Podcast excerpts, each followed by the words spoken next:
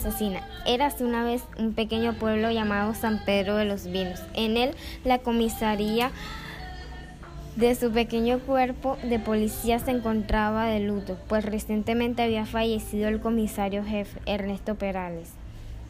Aunque era un hombre mayor, su muerte sorprendió a muchos, lo que hizo que el dolor se embargara mucho más.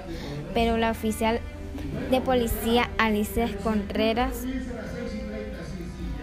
no se creía el cuento de que había muerto durmiendo en su hogar tranquilamente. Yo no me creo esa versión, decía Alicia a sus compañeras. Era un hombre mayor, tenía a su familia, le debemos respeto a su memoria y su descanso, Alicia. Le replicó Daniela, una de las compañeras. Sin embargo, otra oficial, Carmen Rangel, escuchaba con cierto interés las teorías de su compañera, Alicia. A ella tampoco le parecía muy correcto el relato de la muerte del comisario Perales.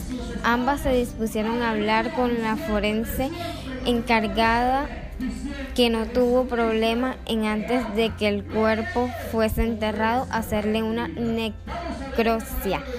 Cuando esta necropsia fue realizada se llevaron una gran sorpresa, aunque el comisario Perales era un ávido consumidor de manzanas, la sorpresa fue que en su estómago tenía manzanas, pero envenenadas con cianuro.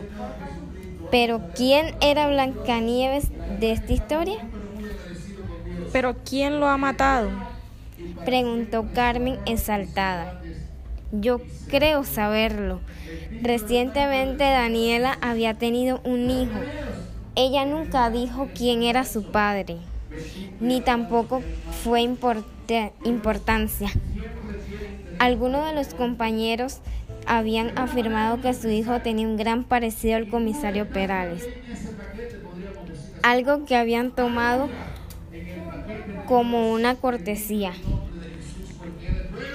Has sido tú quien lo ha matado, le gritó Alicia a Daniela. Este último sacó su arma y sin mediar tintas le disparó, sin conseguir matarla. Los demás compañeros le dispararon a Daniela que después de ser detenida y llevada al hospital confesó su crimen pasional.